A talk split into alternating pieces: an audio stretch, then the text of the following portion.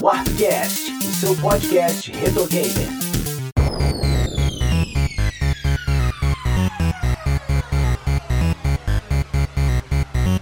Ué, beleza? Eu sou o JP Moraes, está começando mais um episódio do Warpcast. Hoje eu tô aqui com o Kel Spiri, Olá! Sidney Rodrigues Olá, pessoas. e Mano Beto. Muito bom dia, boa tarde ao vivo hoje. É isso pessoal. aí, recebendo os queridos Anderson do Patrocínio, Olá, jovens e jovas. que já esteve com a gente aqui, e o nosso estreante querido também, Fernando Henrique. Seja bem-vindo aí. Olá, pessoal. Boa, boa tarde, né? Bom momento. Bom momento, que isso é pra qualquer, qualquer hora, né? E ambos são do Regras do Jogo Podcast. E aí é mais um, mais dois produtores de conteúdo aí que a gente está trazendo para poder debater um pouco, conhecer um pouco do material que eles produzem, que é um material essencial, né? E vamos logo pro papo, vamos logo pro que interessa. E eu quero saber de vocês o seguinte, gente.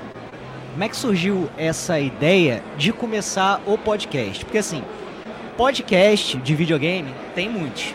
Com a abordagem de vocês, já é uma coisa bem diferenciada. Eu queria saber um pouquinho desse surgimento e de como é que surgiu essa ideia também de fazer dessa forma.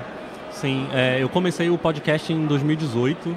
Foi, se não me engano, é, julho. Julho de 2018. Então já tem aí 6, 7 anos. não, 5, né? Se Deus quiser. Cinco, seis anos. Eu sou de Manas. É. Então é. Eu comecei porque eu queria me manter próximo à academia, né? Eu tinha terminado a graduação. Eu terminei a graduação no finalzinho de 2016, né? Graduação em que, cara? Desculpa. Design, eu fiz design digital, né? Porque tem essa maluquice, né? Na área do design aí tem o game, o design de é, design de produto, design Sim, de interiores. Aí tinha inventaram design digital. Aí eu fiz design digital porque eu queria na verdade fazer. O design digital, desculpa perguntar, cara, faz o quê? Então, eu queria fazer design de jogos. Sim. mas eu não consegui. Eu fiz ProUni, né? Então eu consegui para o design e aí eu fui escolher o que mais se aproximava. E aí o que, o que era mais próximo era o design digital, porque ele é uma coisa mais ampla. Ele é quase um design gráfico, mas é que ele também introduz as disciplinas de 3D e ilustração ah, digital. entendi, entendi. Então eu fiz 3D, ilustração digital, fiz aula de roteiro, cinema, fiz essas coisas para meio abranger tudo. É o Aham. famoso generalista. Tem muito brasileiro que é generalista, né? Aham. Então a gente teve essa formação meio geral. E aí depois eu decidi que eu ia entrar com estudo de jogos e tal. Aí nesse intervalo eu comecei o podcast. é, eu e o Guilherme Zafari, que é- foi meu orientador da graduação, Pô, né? que maneiro. Grande amigo ele, a pessoa que mais me ajudou na graduação, né? Aham. E aí a gente começou o podcast. Ali em 2019, 2020 ele saiu também do podcast, porque tava com outros projetos e tal. E aí eu fiquei gravando acho que cerca de um ano o podcast sozinho, depois o Anderson apareceu. Aí depois formalizou a entrada dele oficial. E é isso, a gente tá aí há esses anos todos fazendo entrevistas, né? A gente começou com foco em entrevista de desenvolvedores. Então Sim. a gente falou com muito desenvolvedor e agora a gente tem essa- esse equilíbrio entre desenvolvedor e o pesquisador de jogos, né? Sim, sim, No início o podcast era mais focado em game design, que era a área que eu tava, né? entendi. E aí depois ele foi se reforçando mais como um podcast de game studies. Então, por isso tem essa coisa, é um nicho muito nichado, né? Sim, a gente sim, fala sim. sobre estudo de jogos, então a gente tem muitos ouvintes da academia, professores, alunos, né? Esse é o nosso maior público. Aham. É, eu percebo, cara, assim, escutando, que ele. O podcast de vocês tenta trazer uma camada um pouco mais embasada em realmente conhecimento científico e, e acadêmico, entendeu? Que é uma coisa que, por mais que de repente eu quisesse fazer aqui no Arcast e tudo mais, me falta as ferramentas que vocês têm, entendeu? Eu acho o trabalho de vocês extremamente importante, tá ligado? Eu acho que deveriam ter mais gente fazendo esse tipo de, de abordagem que vocês fazem. E eu queria saber o seguinte: o Anderson tem uma parcela de, de culpa em, em trazer um pouco mais desse lado acadêmico? Não, porque quando eu entrei no podcast, o Fernando ele já estava no mestrado. Aham. Na verdade, o que aconteceu foi o seguinte: Porque É. ele falou que ele era mais dev, né? E depois passou a, a pegar um pouco mais desse lado de pesquisa. É, mas isso Coincidiu ou não? Foi antes do. Foi, é, foi um pouco antes Ah, do tá. Anderson chegar. É. Isso. Porque o que acontece? Ah, a sequência ali de coisas, né, foi o Fernando começar o podcast com esse foco em design e o podcast meio que se transformou também conforme ele ia se transformando em relação aos interesses dele. Sim. né? Eu era um ouvinte do Regras do Jogo antes de entrar para o podcast, a gente interagia bastante ali no Twitter e quando, assim que eu passei no mestrado para pesquisar videogames também, é, eu comecei a ler um pouco mais sobre o assunto. Muitas das coisas que eu tinha lido ou conhecimento prévio que eu adquiri a respeito do tema foi ouvindo regras do jogo. Mas Foi assim que eu conheci a área de Game Studies. A gente sempre interagia lá e brincava. Pô, você é o nosso ouvinte mais empolgado. Eu compartilhava, comentava tudo, porque eu realmente sempre gostei muito, né? E aí, assim que eu passei no mestrado, é, eu entrei, mas o podcast ele já tinha essa característica de, de ter um foco acadêmico, mas também ter a intenção de levar isso para mais pessoas Sim. e fazer com que é, as pessoas é, retirassem um pouco de si né, as inseguranças que elas têm em relação à academia. Ah, não é para todo mundo, não é para mim, é uma discussão chata, eu não vou conseguir levar isso para o meu dia a dia, esse conhecimento não vai servir para nada. Enfim, a gente queria, a, gente tem essa intenção de democratizar a discussão Promove o acesso, né, cara? né?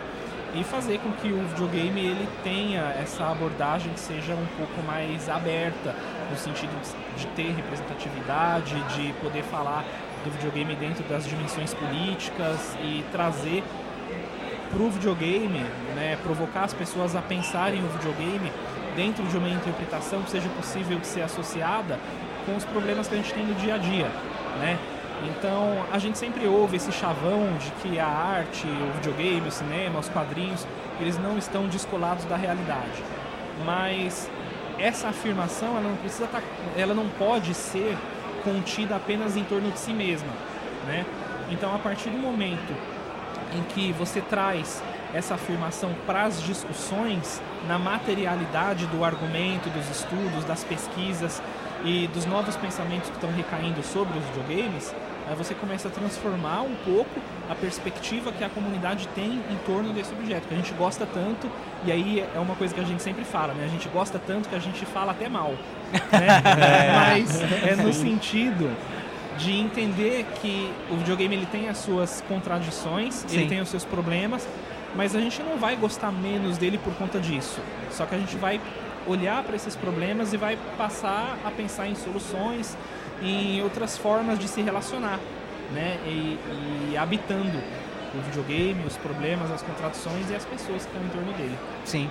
Instigar essa, esse tipo de crítica também é muito importante, né, cara? Pra gente não trabalhar só com, com essa questão de, de, de certa forma, uma aceitação que dizem, promover realmente é, esse debate, cara, em torno do tema. Até o podcast ele representa um pouco essa mudança é, em mim pessoalmente, né? Sim. Que foi o que o Anderson falou, até a radicalização, né? Eu entender o que eu queria e o que eu buscava estudar e, e a, a parte política também, como atuar politicamente. E o podcast ele reflete isso, né? A diferença lá nos primeiros, nos primeiros episódios, você ouve a gente falando, né? Tu- ok, de esquerda, né? Todo mundo Aham, de esquerda. mas é outra. E aí você vê com o tempo a coisa, Sim. tem algo acontecendo ali. Aham.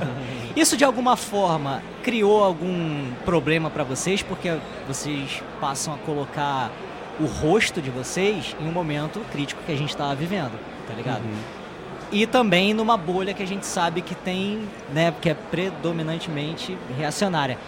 Isso gerou algum conflito, alguma faísca, alguma coisa assim? É, pro podcast não. O Anderson já pessoalmente é outra situação. Então- Mas assim, gente, tô falando assim, se vocês não quiserem falar também, não tem problema nenhum, entendeu? A gente sabe Não. que é. Assim, ó, a, a gente não tem, a gente não teve problema com o podcast, com ataques de ódio e tal, mas a gente tem às vezes rusgas e discordâncias com a, a- os nossos colegas é, jornalistas, né, da do- da bolha progressista do Twitter, Sim, né? sim. Porque a gente tem as discordâncias e tal, e a gente faz a crítica abertamente. sim. Então é mais isso que acontece. Geralmente as discordâncias do que a gente acaba criticando e tal, esse é o tipo de coisa que acontece. Mas o podcast nunca sofreu ataque, até por, até por causa do, do conteúdo de nicho, né? Sim. Então é.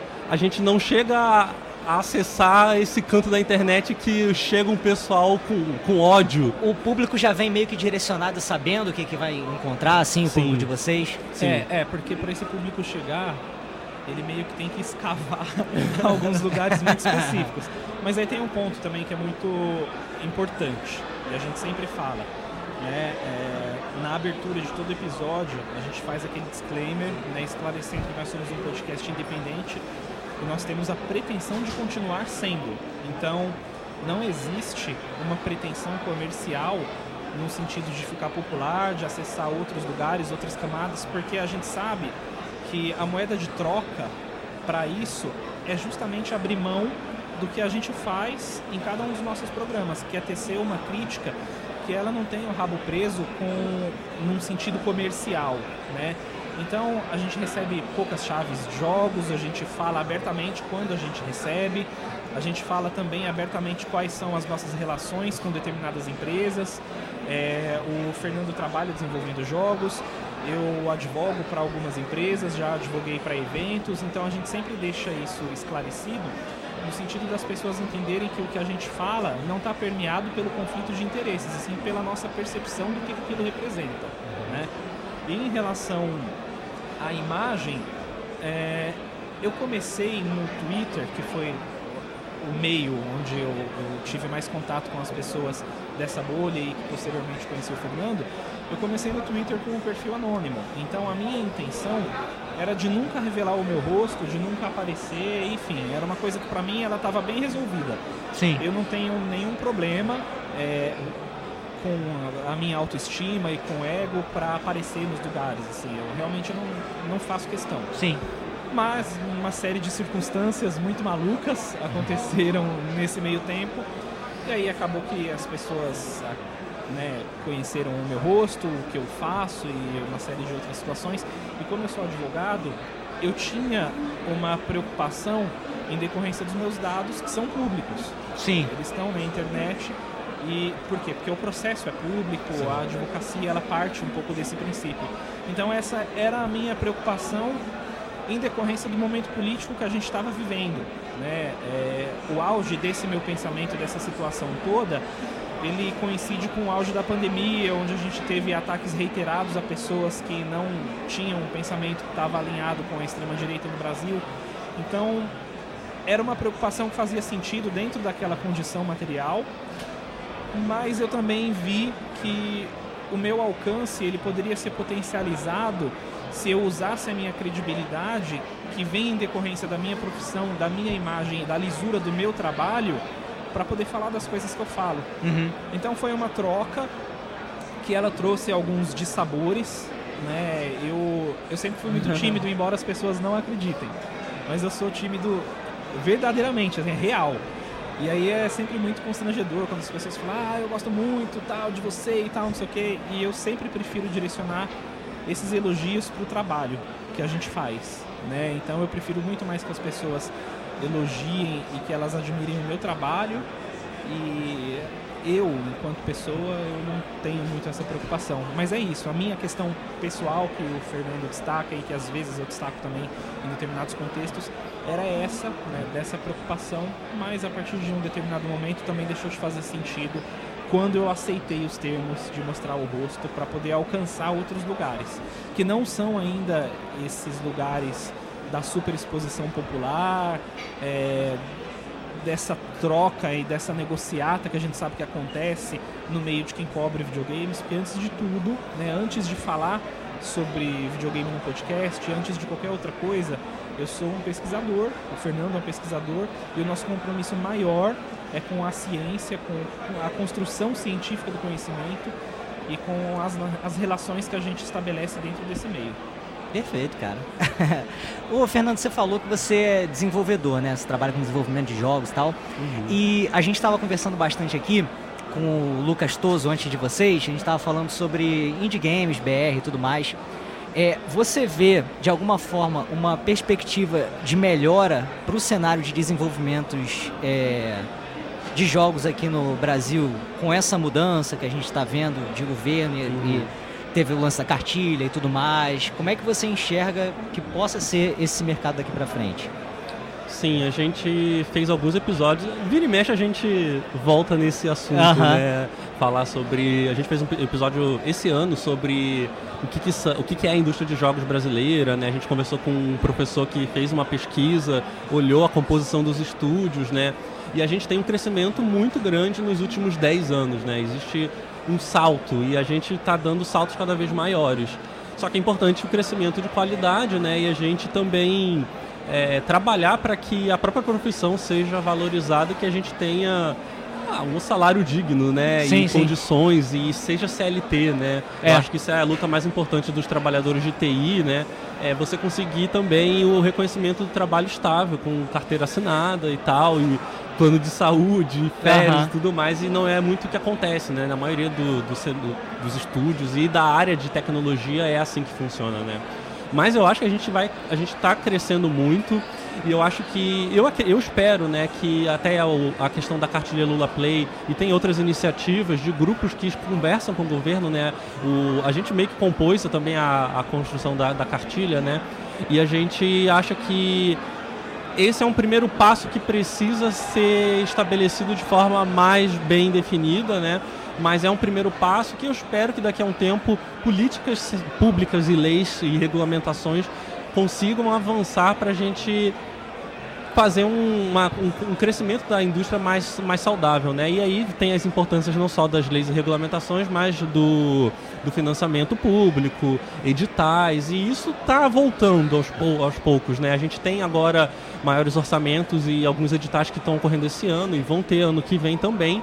Então eu acho que o cenário está um pouco melhor. A gente cresce porque, né? E aí a gente cresceu ainda mais por causa de pandemia e tudo mais, porque o, o consumo, né, em casa do videogame ele facilita ainda mais isso. E eu trabalho em home office, né? Então Aham. a quantidade de dev que trabalha em home office, o trabalho meio que não parou. Então é, sim, cresce e vai continuar crescendo. É só a gente continuar fazendo esse debate público, conversando com o governo, para conseguir garantir pelo menos mais direitos, reconhecimento, regulamentação também da indústria. Né? É muito importante regulamentar a indústria para entender é, como funciona a cobrança de imposto, em que categoria as empresas vão se encaixar. A gente teve um problema, a gente tinha um problema muito grande de como, por exemplo, eu que sou MEI, é, em que o o código, eu esqueci o nome do código do. Um código tributário? É o código do. É o KNAI, né? Não, o KNAI é o Cadastro Nacional de Atividade Econômica. Isso, é o que você. É quando você vai escolher a atividade que você Sim. faz no Sim, MEI. sim. E a própria empresa, quando você vai criar uma empresa de jogos, existe uma tramitação ali de. Pra, qual atividade eu defino, né? A gente precisa de uma também uma, uma atividade ali dentro.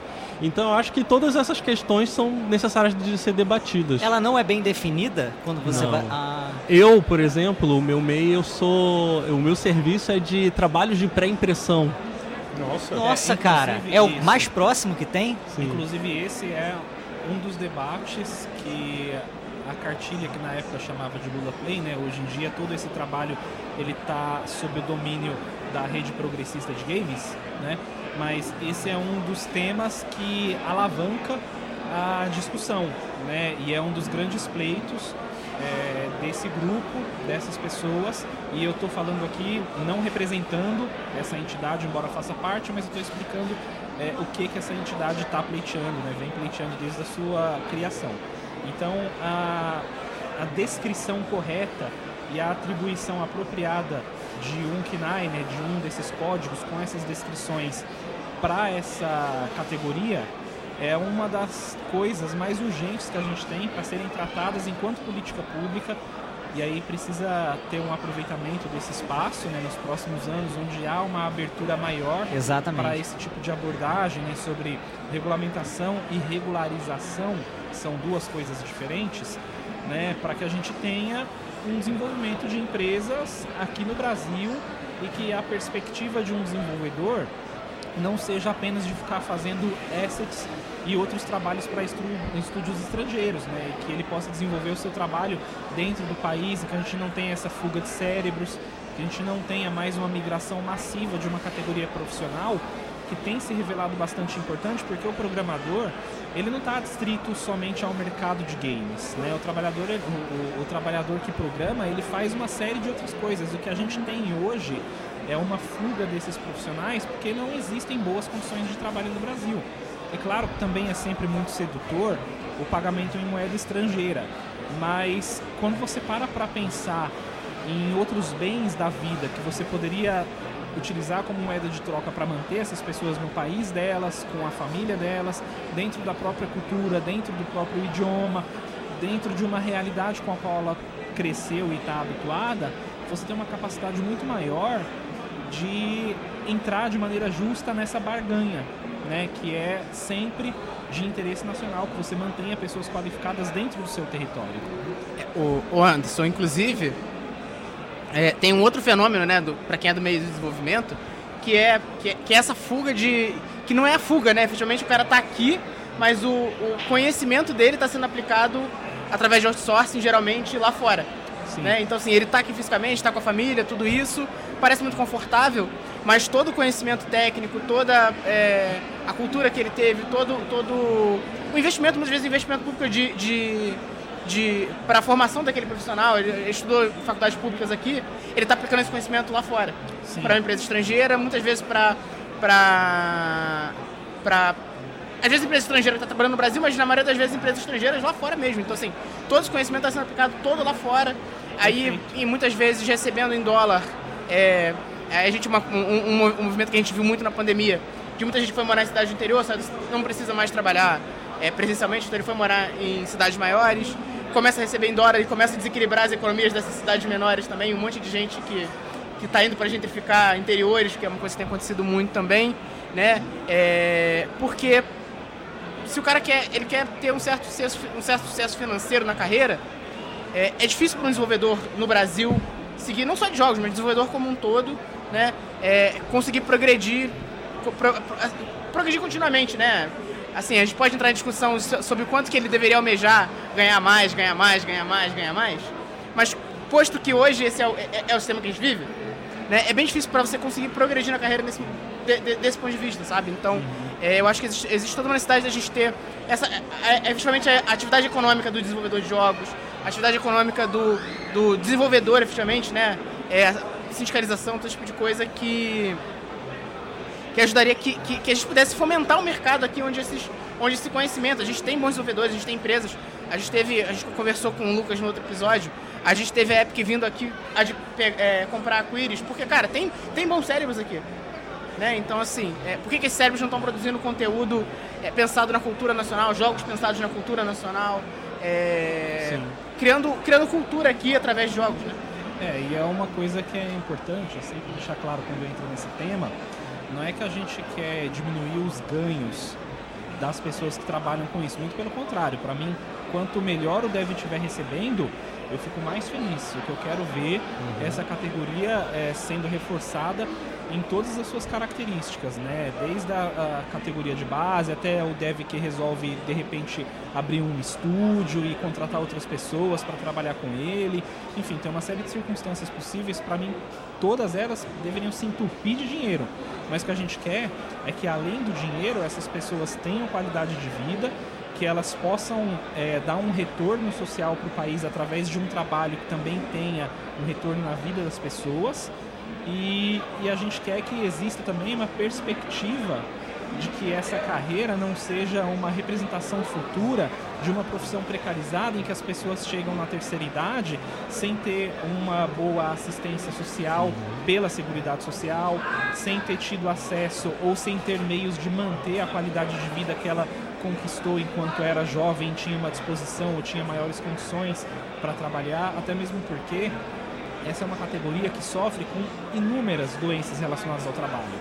E a gente não está pensando ainda em médio e longo prazo quando a gente olha coletivamente para essas pessoas. Né? Então, o que acontece?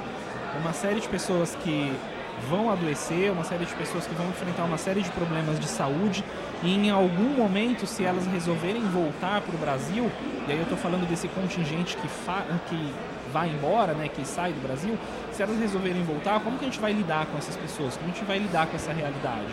Né? Alguns conseguem construir um patrimônio, outros não. Exato. E esses outros que não conseguem? Né? Eles não podem ser encarados meramente como um problema. Né? eles podem ser vistos como um problema a par- a partir da perspectiva de como que o Estado rearranja os seus mecanismos para atender essas pessoas dentro dos programas de assistência, né? E aí você precisa pensar toda uma categoria, né, futuramente, como que ela vai se estabelecer, como que essas pessoas vão envelhecer. Sim, e você tocou num assunto interessante, Anderson, que que, que você falou, né, que essa pessoa pode retornar, mas ela não conseguiu é, guardar o que deveria guardar. E aí já volta para sua terra que deveria te acolher, já se sentindo culpado, porque a gente vive numa sociedade que, devido ao sistema que a gente vive, a gente é julgado pelo que a gente tem, não pelo que a gente Sim. é. Então tem mais esse peso psicológico. Não, mas pera lá, você ficou cinco anos nos Estados Unidos. Você, tá, você voltou para cá e tá morando de aluguel? Tem coisa errada aí. E tem ainda isso, né? para colocar na balança. Que é aquela velha história de querer individualizar as questões, né, cara? Que são coletivas. Foda. E passa tudo isso por uma precarização, assim, que a gente tá falando aqui a longo prazo, mas a- de imediato, né? Às vezes a pessoa tem que abrir mão de uma série de coisas, abrir mão às vezes de emprego. Eu tava comentando com o Lucas, né? É, de caso que o cara pede para ser mandado embora, pega a rescisão e joga tudo no desenvolvimento do projeto que ele acredita e se Sim. der certo, beleza, vou ter um respiro. E se der errado, a Tem vários sabe aí o dia que de não dão certo, né? Pois é, pois é. É, o desenvolvimento de jogos ele é uma loteria. Né? É, até as grandes empresas elas não possuem uma receita específica para direcionar para novos projetos. Né? Eles dependem muitas vezes do sucesso de um projeto no qual eles investiram uma grana imensa para posteriormente financiar outras coisas que seriam um pouco mais interessantes, assim, no sentido criativo, inclusive. É por isso que a gente vê com certa frequência, já foi mais frequente, né? Mas a gente vê com certa frequência grandes empresas à beira de serem vendidas ou de encerrarem as atividades. Cara, o que, que foi a Capcom uns anos atrás? Sim. né? Antes dessa boa fase que a Capcom está passando, na época ali da geração do PlayStation 3, do Xbox 360, do Wii, ela passou por maus bocados e a gente não tinha uma certeza de, de que a empresa ia continuar. No que, que se tornou a, a Konami, por exemplo? É uma empresa que se não fosse por conta de gacha e de uma série de outras coisas, já teria fechado, né? É, e eles tanto passam né, por essa condição que muitas vezes a saída dessas empresas além de vender as propriedades intelectuais que eles construíram ao longo da sua trajetória, é, ceder esses direitos para empresas menores para continuarem trabalhando em cima desses títulos, né? E aí, para quem quer investir no jogo, né, nesse exemplo aí que você trouxe de, pô, peguei uma grana, vou injetar aqui no projeto, é um pouco mais seguro para ele utilizar uma marca já estabelecida no mercado para tentar fazer com que esse projeto alavanque, né? E aí você tem uma, um movimento também de muitas empresas novas, né, trabalhando em cima de nomes e de marcas já consagradas ou indo para determinados nichos, né, que hoje em dia já não é mais tão nichado assim, que é o, o espaço dos jogos independentes dentro dessa estrutura de mercado. Então, assim, é, é uma indústria complexa, são muitos movimentos acontecendo ao mesmo tempo. Um não espera o outro terminar para poder dar início às suas pretensões. E a gente vai discutindo no regras do jogo, a gente vai discutindo na internet, a gente vai discutindo com pessoas com as quais a gente tem vivência sobre todos esses movimentos e dentro dessa ótica que a gente tem de nunca excluir a análise política dessas condições materiais. É que você vê muitos movimentos, como por exemplo do, do Embracer, que foi pegando um monte de coisa. Sim. É, incorporadoras chinesas que têm pego várias diversas franquias para como investimento, simplesmente não se importa com, a, com ti- que tipo de produto, é um investimento. E a gente sabe, né? A gente que acompanha videogame sabe que é, não, tem fórmula de, não tem fórmula de bolo, né? Então assim, é, a gente pega, pode pegar, por exemplo, o Cyberpunk, que a gente vê que a, a, a, a tem dinheiro, ela tinha um sucesso enorme que foi o The Witcher, ela entendia, seguiu a mesma fórmula de bolo. No final, o resultado foi outro. Né? Então, assim, a garantia que você vai ter investimento, que você tem os profissionais, nem sempre vão garantir um bom jogo no final das contas. Muitas, coisas, muitas coisas podem acontecer ao longo de desenvolvimento, desenvolvimentos grandes, assim, 6, 7 anos como levam hoje em dia. É, muita coisa pode acontecer e você pode não ter um resultado final. E, existe, e, e eu fico muito preocupado com esse movimento hoje de- dessas, é, dessas empresas que, que não têm é, envolvimento com o mercado que estão apostando nessa- nessas IPs, nesses desenvolvimentos, como, como se fosse, enfim, mais um, um investimento da carteira, né? Assim, vou botar grana e ver o que acontece. Se vai, se vai dar dinheiro, se não vai. Não tem muito envolvimento com que tipo de produto que vai ser entregue, com que tipo de. é, de como que isso vai inflacionar o mercado, né? A gente vê é, booms de contratação, booms de layoff o tempo todo, porque esses, esses, esses investimentos também vêm e vão, né? Então, é... E eu acho que é por isso que é muito importante também, porque assim, agora está num momento de, de, de grande crescida, mas como o Anderson falou, cara, é, o layoff chegou nos desenvolvedores de software. Em algum momento ele vai, ele vai chegar nos, no- no- nos desenvolvedores de jogos. E essa galera vai voltar pro Brasil. Sim. É nessas horas que a gente vê que não tem livre mercado, né, que, que funciona, porque essas empresas, esse problema também é uma das discussões que estão acontecendo recentemente, né? Por que, que um jogo leva sete anos para ser desenvolvido? Isso não, isso não existe. Olha se Hollywood leva cinco anos para fazer um filme. Não, né? Então, assim, existe um custo de produção muito alto que restringe a liberdade dos estúdios fazerem jogos. E aí a gente entra num ciclo que é franquias, né? A franquia tem que ser o jogo mais seguro, a aposta mais segura, porque fazer jogo já é um sofrimento. Então os caras querem fazer a coisa mais correta que garanta um sucesso, garanta vendas. E aí passa seis, sete anos fazendo o jogo. Isso não é saudável. É. E isso acontece por quê? Porque o mercado, ele tomou esse caminho, porque é assim que acontece com qualquer indústria, né? E aí você precisaria de alguma é, est- reestruturação de como essa indústria funciona, né? De forma que funcione de forma saudável, que sejam regularizados os trabalhos e que tenha sindicalização também, porque tem é, os polos da, da indústria são Canadá, que tem uma assim, tem, eu não sei dizer se tem uma sindicalização, mas os trabalhadores têm muito mais direitos trabalhistas do que nos Estados Unidos. Mas os Estados Unidos ainda é um polo muito grande de desenvolvimento, né? Então, inclusive seria bom, né, aproveitar o, a, a greve do SAG-AFTA e do- dos Adere roteiristas e junta Para todo mundo tudo. e para tudo, seria bem bom. Tem um aspecto muito importante dentro do que o Fernando acabou de colocar, e aí tem a ver também com o evento em que a gente está, tem a ver com a Warp Zone, com essas coisas todas. É por essa e também por outras razões que antigamente os jogos tinham menos sequências. Isso criava também uma diversidade de jogos mais únicos, né? Você pega, por exemplo, sei lá, na época do Super Nintendo, do, do PlayStation 1, é, jogos muito bons e eventualmente muito consagrados, estabelecidos na indústria, não tiveram uma sequência muito extensa de continuações, porque o desenvolvimento da indústria como um todo era outro e existia uma maior liberdade criativa, né, de você é, apostar nesses títulos, porque você também estava correndo menos riscos, né? Por que que, por exemplo, Omega Boost não tem uma sequência? Por que que Rock Rodent do Super Nintendo não tem uma sequência? Por que que Goof Troop não tem uma sequência? Sendo que são bons títulos. Sim. É, existem, obviamente, alguns fenômenos sequenciais que vêm dessa época, mas a quantidade e a qualidade desses jogos está imediatamente relacionada com o custo menor e com o ciclo menor de desenvolvimento desses jogos naquela época. Na época ali, mais ou menos, do Super Nintendo, do Mega Drive, enfim, dos 8 aos 16 bits, um jogo demorava em torno de um ano a um ano e meio para ficar pronto. Sim, tu podia testar, vamos experimentar uma coisa. É.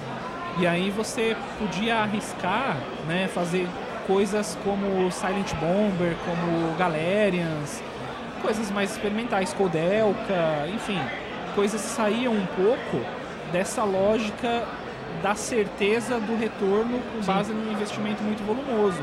E aí esse grande ciclo de desenvolvimento que a gente tem hoje, ele começou até onde se tem notícia, e pelo menos é o dado que eu tenho agora, com o Metal Gear Solid, que demorou seis anos para ser desenvolvido nos anos 90. Isso era um absurdo. Aham. Isso era um absurdo, porque o Metal Gear Solid, ele começou a ser desenvolvido, primeiro que ele ia ser um jogo 2D na margem, né, na esteira ali dos outros jogos da série, que já estavam, já tinham um, um sucesso de crítica e de público, né? Mas quando houve esse boom do ciclo do, do desenvolvimento em 3D, né? E aí também as aspirações criativas do Kojima e uma série de outras circunstâncias ali que se deram na época, fizeram com que esse jogo ele começasse a ser desenvolvido, ele começasse a ser pensado no início da década de 90. Ele teve protótipos em 1994 e 1995. Ele foi apresentado para o público, salvo engano, em 95, mas ele saiu em 98. Então já era um ciclo muito mais dispendioso de esforços que a média dos jogos na época. Você vê que um jogo, por exemplo, que foi refeito do zero, como Resident Evil 2, ele demorou dois anos para ser desenvolvido. Sim, é. E ele não aproveita nada do jogo anterior. Tanto que os modelos dos personagens, as locações uma série de outras coisas são novas. Né? E aí depois você teve Resident Evil 3, por exemplo, que durou acho que o o mesmo Seis período. meses. É, é, ele foi, foi um ano, um ano e pouco, né? Porque ele reaproveita algumas coisas do Resident 2, né? Principalmente o roteiro. E é uma coisa que as pessoas não imaginam, assim. Roteiro e pré-produção gastam muito tempo também. É, num ciclo de desenvolvimento de jogos não, não existe muito assim um cálculo preciso do que gasta mais e menos tempo, porque as- muitas coisas são refeitas ou reaproveitadas. Né? Mas ah, veio o Resident 3, e, sei lá, um ano e meio depois do Resident 2 ele estava na E praça. o Resident Evil 2 fez bastante dinheiro, né? E o, Sim, 3 já veio no embalo de tipo, ah, gente, o que, que a gente pode aproveitar? Então, é, a mesma cidade, um acontecimento logo tipo, imediatamente É, depois, então é. isso realmente tem um custo menor aí pra Capcom. Da- é, roteiro, de Perfeito. Raquel. Na matéria criativa, no sentido de você não precisar contratar alguém para pensar aquele roteiro, para pensar aquela construção daqueles personagens, os argumentos. E ainda ganhar escrever. dinheiro de novo. É, exatamente. É. E, e- e é o lance, né? Que a, a criatividade ela custa muito caro. Então você contratar um artista conceitual, você contratar um roteirista, você pensar os argumentos, você reescrever muitas coisas reiteradamente, porque essas coisas é, existe muito retrabalho na pré-produção de um jogo. Existe muito retrabalho. É, é um processo crítico, porque é ali em que eles vão decidir, é ali que o produtor, né, ele vai decidir se a visão do diretor faz sentido e se aquele projeto vai continuar, né? Nem sempre esse modelo é, é adotado, é como eu comentei, né? O ciclo ele não tem uma unicidade ali, porque principalmente esse modelo que eu estou falando, ele vem muito do cinema, mas ele não representa necessariamente uma organização que faz videogames, né?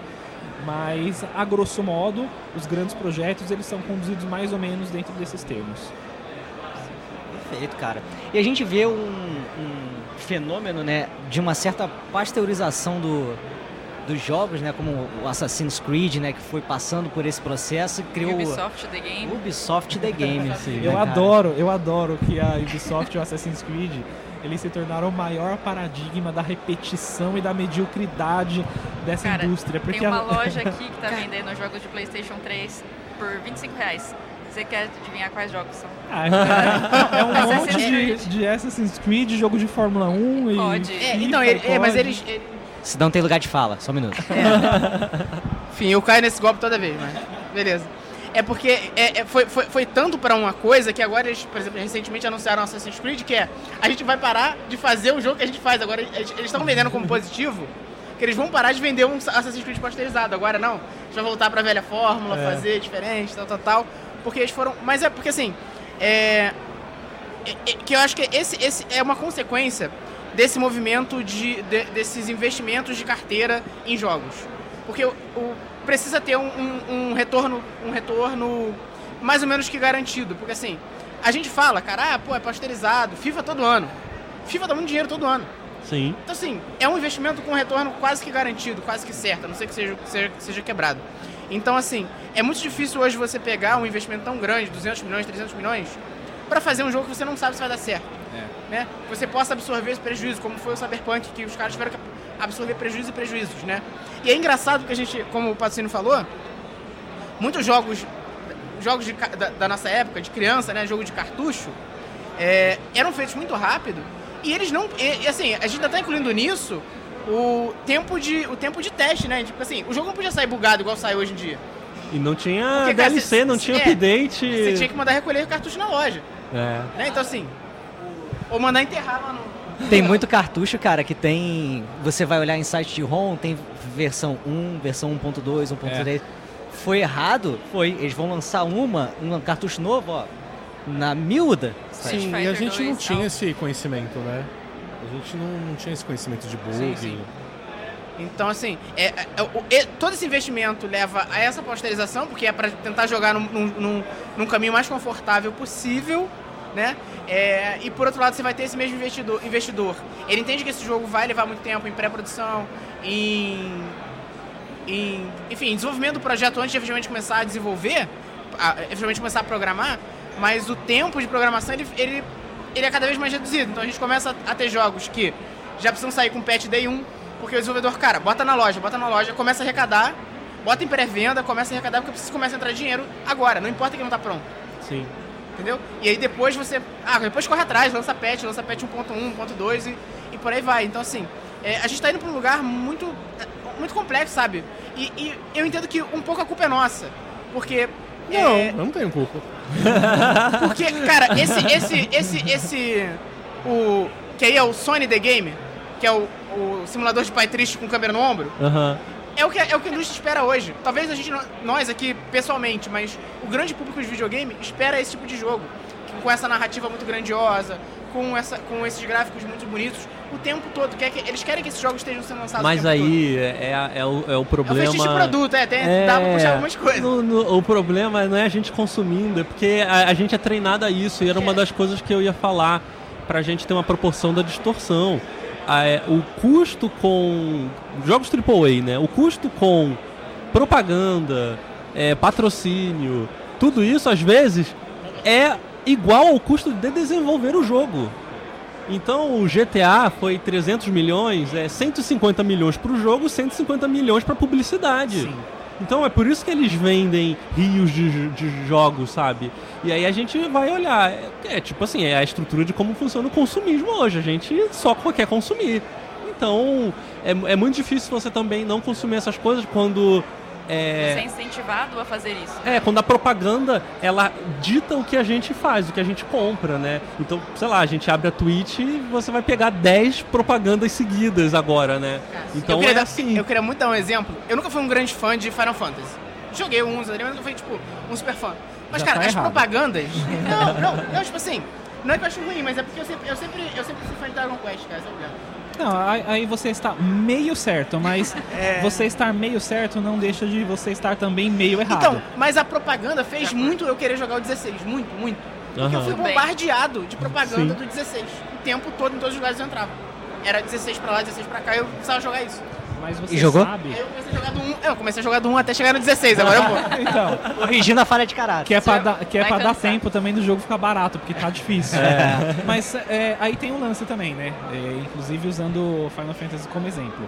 É, a melhor experiência que você tem com o jogo hoje em dia não é uma experiência coletiva de jogar junto com a comunidade. Eu acho que é a experiência de você jogar o jogo na melhor versão que ele pode ser, depois dele receber patches, depois dele receber correções, conteúdos adicionais, eventualmente uma ou outra DLC que faça sentido para a experiência, porque também tem muitas que não fazem. Então é uma coisa que eu tenho pensado muito é, em relação ao meu consumo, a maneira como eu consumo, né, de, de certa forma, assim, né, de maneira geral.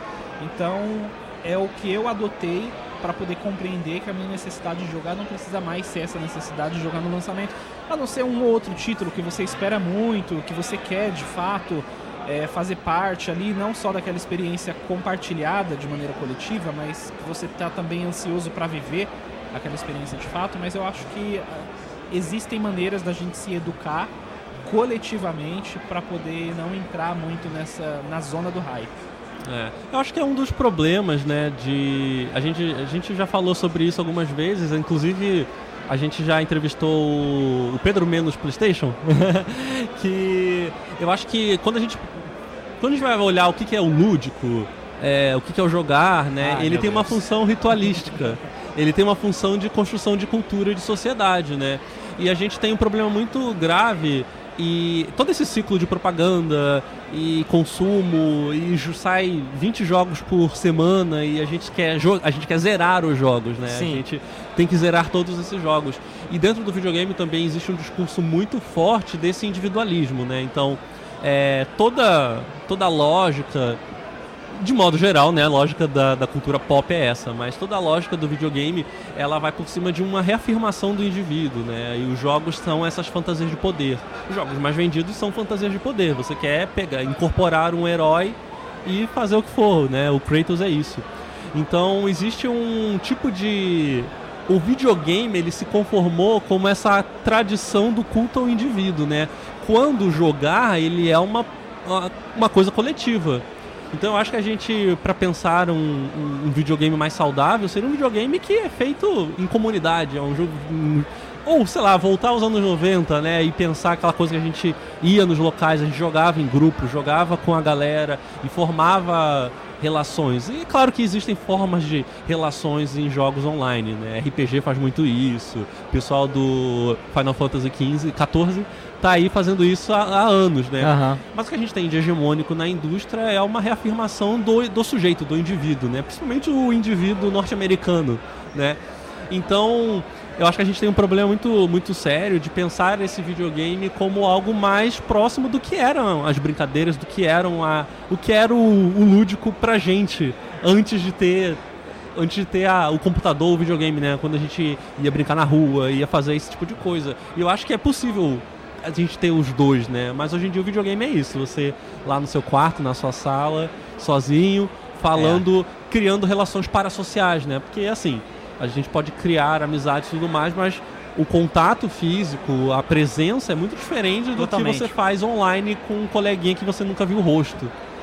É, isso é interessante quando a gente passa a observar o videogame pela lente da fenomenologia, né? Que é essa abordagem que vai transformar a nossa vida, ah, ou melhor, ela vai enxergar a nossa vida pelo prisma dos sentidos, né? É, o que acontece antigamente, você encontrava as pessoas, você tocava nas pessoas, a, a pessoa falava olhando para você, então você sentia a relação daquele corpo e aquela essa relação social, ela era conduzida por essa percepção também, além de outras coisas que estavam fazendo um elo ali entre essa coletividade, né? Então, o que que era, por exemplo, frequentar um fliperama na década de 90? Além de saber que a SNK é melhor que a Capcom. Era Ó o Mano Beto, lá. era você é, encostar nos seus colegas, era você ter aquele espaço físico, era você apertar a mão cumprimentando, era você dividir a ficha, né? Era você saindo do fliperama, depois conversar sobre as partidas que vocês tiveram, ou vocês combinarem, por exemplo, de irem juntos a um fliperama diferente. Tudo isso é fenomenológico. Por quê? Porque está relacionado aos sentidos. Está relacionado ao tato, está relacionado à visão, à audição, à nossa percepção espacial, né? E essas relações não é que elas são menos fenomenológicas, é porque a fenomenologia das relações associadas aos videogames, ela se alterou, né? Ela foi para o campo do digital. E aí os pós-estrutu- os pós-estruturalistas eles vão falar que o digital é uma outra coisa. Não é. É, o digital ele tá no material, Sim. né? Porque você senta na sua casa, você segura o seu videogame, você escuta o seu colega, você fala com ele, né? E tudo que é biológico está relacionado à matéria, portanto é materialista também. Só que essa materialidade ela tem que ser percebida através de outros processos, que é o processo, por exemplo, que te aliena de não poder ter mais com tanta flexibilidade de disponibilidade é, tempo para ir no fliperama encontrar alguém ou ir na casa do seu amigo, porque assim, aí tem também uma questão comercial, de que não existe mais o fliperama ou como estabelecimento, ok, mas você tem tempo de ir na casa do seu amigo, jogar um Street Fighter ou um The King of Fighters do sofá? Você não tem. Por quê? Porque o capitalismo ele vai se aperfeiçoando e vai massacrando as pessoas, diluindo a rotina delas em obrigações necessárias para manutenção em troca do dinheiro. Entendi. E aí toda a nossa percepção ela é alterada não só porque a tecnologia faz com que essas alterações se deem de maneira diferente em decorrência dos aparatos tecnológicos, mas também de como a gente vem sendo massacrado para que a gente não tenha mais tempo, mesmo se a realidade tecnológica não estivesse no patamar que ela está. Entendi. Diante disso, e até do que o Fernando falou, e aí eu vou até envolver a Kel, que ela é o Ia botar de, todo mundo na, na roda. é, que a Kel é o lugar de fala que eu sei, e o Anderson eu acho que também.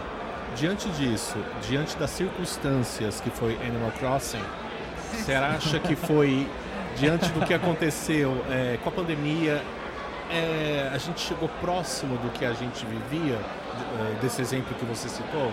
Em questão, aí é uma questão de game design, porque o Animal Crossing ele utiliza sistemas que alteram a subjetividade. O que, que eu quero dizer com isso? Esses mecanismos que se dão através, que são mecanismos de jogo, eles estabelecem determinadas regras que procuram prender o jogador dentro desse sistema. Por isso que ele funciona, por exemplo, em tempo real. Por isso que ele tem um mercado de cotação de compra e venda de itens. Por isso que ele tem ciclos, que é o, o ciclo, né? Ele é, é uma, um mecanismo no desenvolvimento de jogos que ele faz a completude de uma ação e da recompensa que aquilo oferece para o jogador.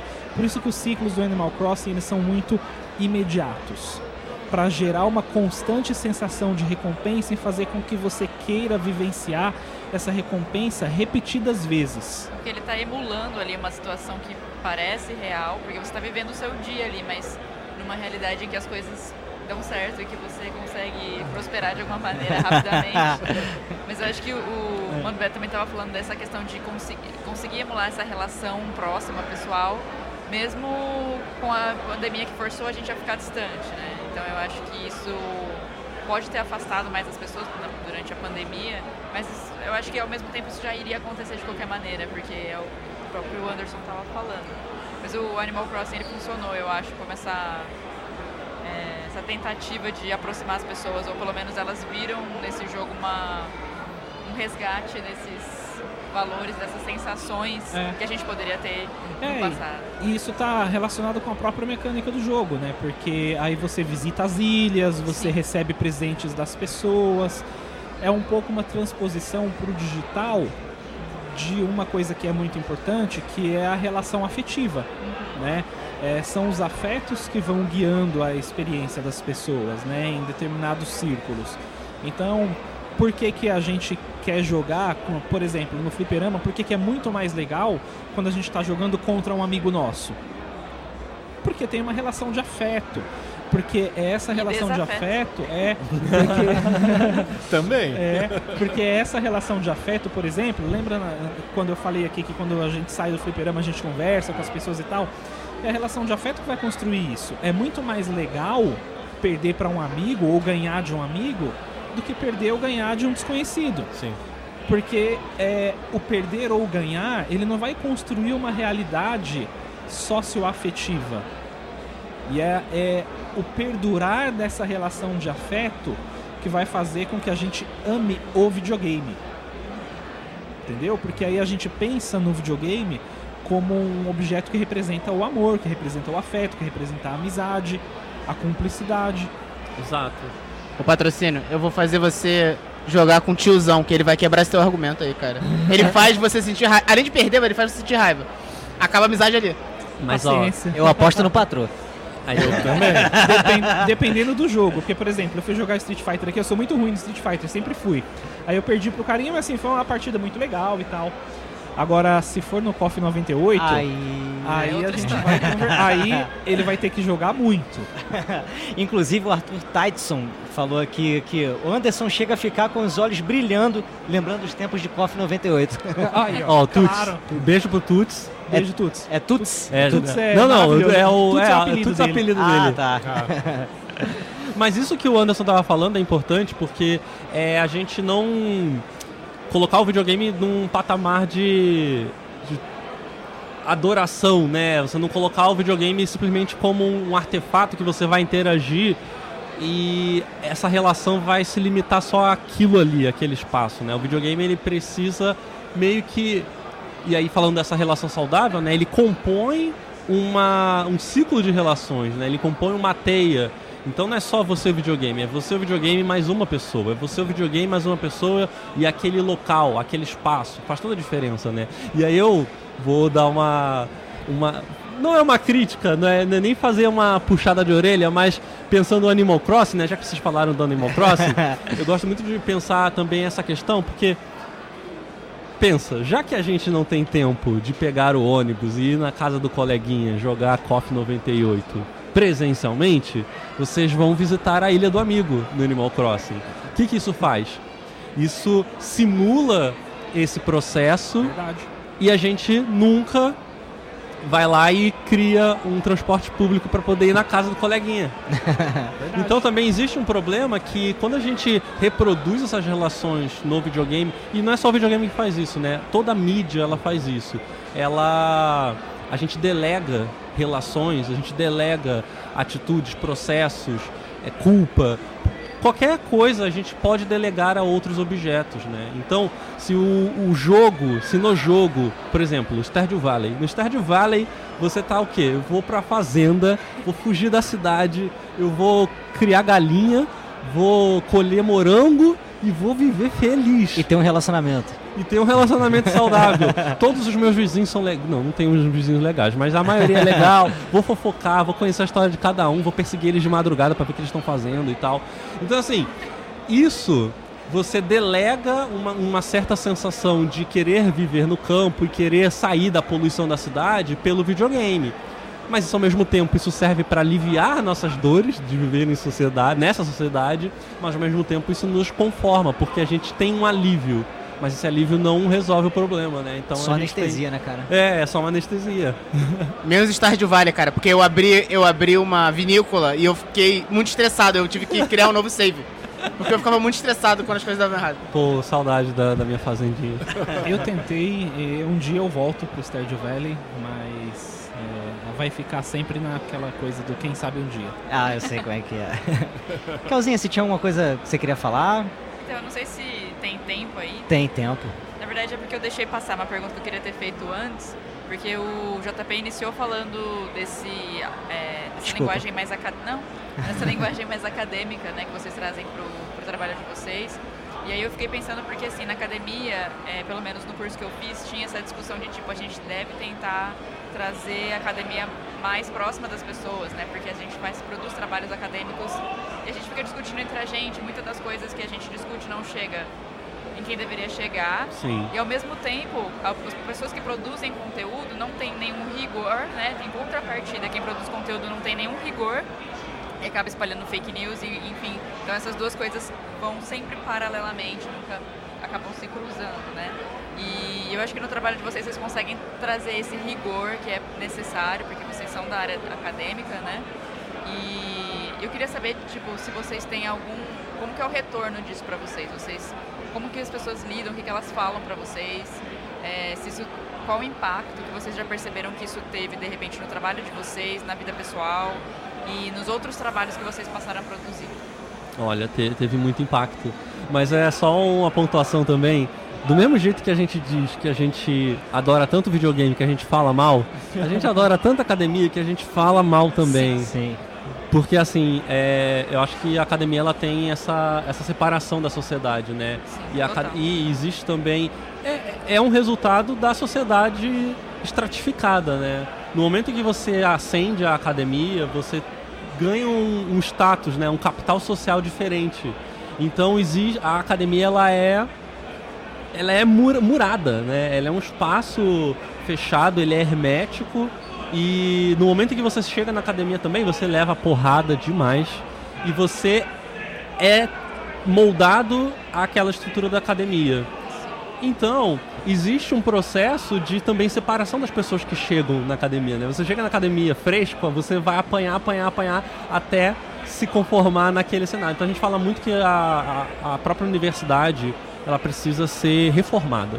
Sim. A gente não está falando nem de revolução, a gente está falando de re- reformar a academia. E isso é uma curiosidade que eu não sei se as pessoas sabem, mas a estrutura das universidades brasileiras ela foi é, definida pelos Estados Unidos antes da, da, da ditadura militar, né? Então, o, um, um- um- um integrante do governo dos Estados Unidos veio para o Brasil nos anos 60 para definir as estruturas das universidades. Tanto é que a gente tem separação por departamento, por campus. A separação por campus é essencial para quebrar o movimento estudantil. E se você tem a galera de medicina? Os mediciners estão num campus só deles.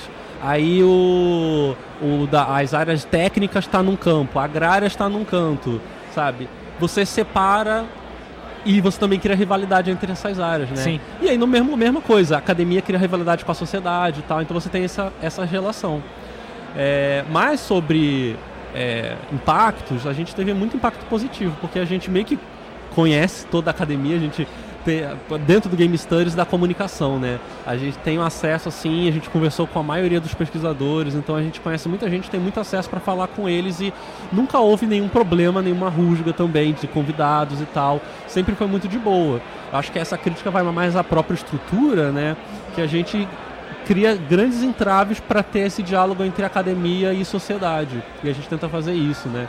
Mas ao mesmo tempo a gente teve acesso a várias coisas, a gente conhece muita gente e isso facilita muito. Então eu acho que teve muito impacto positivo e a gente tenta fazer isso, criar esse diálogo entre essas duas coisas para criar essa ponte. E assim, a galera não reclama, né? Porque no final das contas, é, é tudo isso é para um, bem também. Então a gente não teve também nenhuma reclamação de ah, vamos democratizar o conhecimento. Isso é bem-vindo. Mas a gente ainda tem uma estrutura muito rígida na academia, né? E aproveitando isso que a Kel falou, aí fica mais um, um elogio de uma forma geral, porque no, primeira, no primeiro momento que eu reencontrei com o Anderson, que a gente se conheceu pela internet há muito tempo, né? E aí ele participou do nosso episódio e tudo mais. Eu sentia, eu me sentia, não por culpa de vocês de forma alguma, mas pelo teor do podcast, eu me sentia inibido em ouvir. Falei, não é para mim. Eu não sentia que eu tinha capacidade de adquirir conhecimento que você estava passando até então. E eu estava enganado, porque eu ouvi os episódios, principalmente o episódio que vocês fazem é, a comparação do livro, que eu não me recordo agora o autor, e a, justifica de, a justificativa dele de mundo aberto com os jogos como GTA V ou Uhum. Persona 5. Sim. Eu achei fascinante. E aí, aproveitando o que você falou, Fernando, referente que a academia precisa mudar, é, eu talvez eu não, sei, eu não ia ser tão abraçado dessa forma na academia devido à minha limitação, como eu fui abraçado principalmente para esse episódio. O episódio com a Flávia Gaz, ela apresentando o livro dela também foi sensacional, mas esse em questão, né, e casou com o que a Kel pôs aqui, porque eu não sei se eu ia ter esse acolhimento, que a gente sabe, como você mencionou Sim. aqui, e com vocês eu tive, e eu, eu senti que eu podia ouvir, eu falei, ah, não sou tão burro. Não, Ah, isso, é, isso é essencial. Tanto é que no último episódio que a gente gravou ao vivo, a gente falou. Aqui é academia e besteira ao mesmo tempo. Porque tem que ser. Tem que ser, tem que ser como a gente fala num, né, de forma é, aberta, amigável e tentando explicar também as coisas para não assustar as pessoas. Então é muito comum que a gente receba e-mails e mensagens no Telegram, no Instagram, no, no Twitter, de gente que entrou na academia por causa da gente. Aí falou, ó, Ontem eu recebi um- um- uma mensagem, né? Ah, terminei meu TCC por causa de vocês. Legal. Porque eu, eu descobri as referências por causa de vocês. A gente também tem um problema de acesso a, essa, a- a esses textos, né? Que às vezes até a, a faculdade, a graduação não está pronta, né? Eu tive problema com isso também na graduação, sabe? Como é que eu encontro as referências? Porque não é uma área também tão, tão estabelecida Sim. estudar videogame Aham. né? Então a gente recebe muito disso, porque a gente está tentando trazer as referências úteis para a galera estudar isso, para introduzir. Então é, um- é um- é uma ótima porta assim para você entrar. Às vezes a gente fala umas palavras complicadas e tal, mas a gente tenta explicar tudo.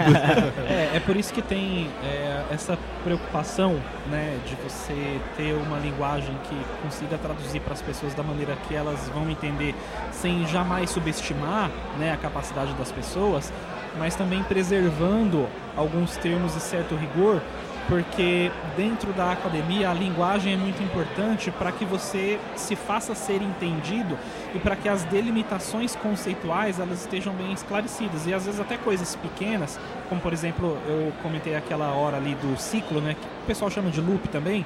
Eu só, putz, ó, eu explicar rapidinho aqui porque a pessoa receber aquela mensagem na integralidade tem muito valor para eventualmente despertar nela uma coisa que de repente está adormecida e que talvez ela ache que não vai ser para ela, mas é porque ninguém nunca tinha colocado daquela maneira. Exatamente. E aí, pra mim, o que realmente engrandece é isso que o Fernando falou, assim, é das pessoas entrarem em contato com a gente e é uma galera que comenta, putz, cara, encontrei isso, vi aquilo, mudei tal coisa, pô, saí de- do cinema, fui estudar videogame, porque. é, e é muito louco isso. Inclusive, esses dias eu vi, né? Esse exemplo que eu dei do cinema é real. E aí, o, o- a pessoa que falou isso comentou lá que, pô, cara, tô qualificando agora e não sei o quê. É uma coisa que engrandece, mas não é no sentido de engrandecer a vaidade, de saber que o trabalho ele está sendo bem feito, né? E é o que eu falei aqui no começo. Eu prefiro que as pessoas é, falem a respeito do trabalho do que da minha pessoa e de se eu sou legal ou não sou legal, ou sou feio, bobo e chato. Isso não é a questão. Né? Se o trabalho é, tá fazendo alguma coisa por essas pessoas, para mim já é ótimo, porque é o trabalho que vai ficar. Né? Eu sou diferente hoje do que quando comecei a gravar, e você diferente amanhã, você diferente daqui a 10 anos, mas o trabalho tá ali. Né? E a pessoa vai sempre consultar existe esse legado e para mim é, eu acho que é o, grande feito assim se é que dá para colocar nesses termos eu não, não costumo né, ir muito para esse lado mas é o grande mérito eu acho que fica melhor é o grande mérito do que a gente faz é fornecer para as pessoas um diálogo com o qual elas podem se identificar e transformar esses episódios numa perspectiva de delas entenderem que talvez aquilo também possa ser para elas e se não for também não tem problema porque não é todo mundo que chega na academia também e que se identifique que é aquilo pra vida. Nem quer sofrer tanto assim. Exatamente. e, e a gente tem que entender, e aí eu tô falando isso sem nenhum tipo de colocação elitista nem nada não é tudo que é pra gente no sentido de que a gente às vezes não vai gostar daquela experiência, de que não é aquilo que vai engrandecer a gente. Exato. Às vezes a pessoa quer falar de videogames dentro da perspectiva jornalística, porque para ela é mais interessante aquilo. Eu não tenho vontade de ser jornalista as pessoas às vezes acham que a gente é. Não somos. Você pode colocar ali muito forçosamente que nós somos comunicadores, também não concordo. Mas que a, de alguma maneira a gente divulga cientificamente as coisas com as quais a gente trabalha. Então a gente está num, num território cinza de denominação, mas a gente gosta de acreditar que nós somos pesquisadores que falam de videogame. Muito bem. E onde que as pessoas podem encontrar esses pesquisadores que falam de videogame, por favor? Jabazinho pra galera aí que tá assistindo. Bom, é, vocês podem encontrar a gente em todas as redes sociais aí, sei lá, incluindo Blue Sky. Mastodon. Mastodon, Mastodon ainda não tem, mas tá lá no Blue Sky, já que é o, o finado Twitter, né? Tá dando, dando indo embora. Mas é só procurar a gente lá como o, arroba Design, vocês encontram em todos os lugares. A gente tá lá no, no Spotify, Castbox, Apple Play, sei lá o que. É, a gente tem nossa campanha também de financiamento no Apoia-se, é apoia.se barra holodeck. E também a gente tem, dá para doar também dinheiro pra gente, porque a, a gente, né, a gente trabalha também. Então, Anderson advogado, eu desenvolvedor de jogos, nós dois também fazemos a pesquisa, fazemos mestrado, né? Então, é tipo assim, muito difícil, a gente precisa de apoio dos nossos ouvintes, né? Então a galera dá lá o dinheiro pra gente conseguir pagar a edição, pagar o servidor. Então é muito importante isso pra gente, né? Faltou. Ah, tem TikTok. A gente Ué. deixa umas, uns cortes lá no TikTok é legal, que os legal. jovens gostam, né? É muito bom. e as redes pessoais de vocês, querem deixar também? Ah, é, é porque, olha, a minha arroba ela é meio. É, tem muito, muito underline, né? Mas é, é Fernando underline HC underline. Mas eu acho que se procurarem FHC comunista, eles acham. Vão achar. eu tô nas redes sociais como Gamer Antifa no Twitter e gamer.antifa no Instagram. E falo das mesmas coisas que a gente falou aqui, reclamo pra caramba. Posto muita coisa de sapinho e de gatinho. E sopa. E sopa também. É, tomem Às sopa. vezes Animal Crossing. É, eventualmente Animal Crossing. Militante do janta, janta é sopa. Né? So, é, sopa é janta. É, janta lovers. Janta lovers, sopa lovers. Amo jantar uma sopinha. Ah, então é isso, gente. Obrigadão aí pela presença de vocês. Foi um papo maravilhoso. Agradecemos. Nós que, que agradecemos. Muito, Muito bom, gente. bom demais. E é isso, galera. A gente já volta aí. Obrigadão, obrigadão mais uma vez, galera. Demais. Valeu.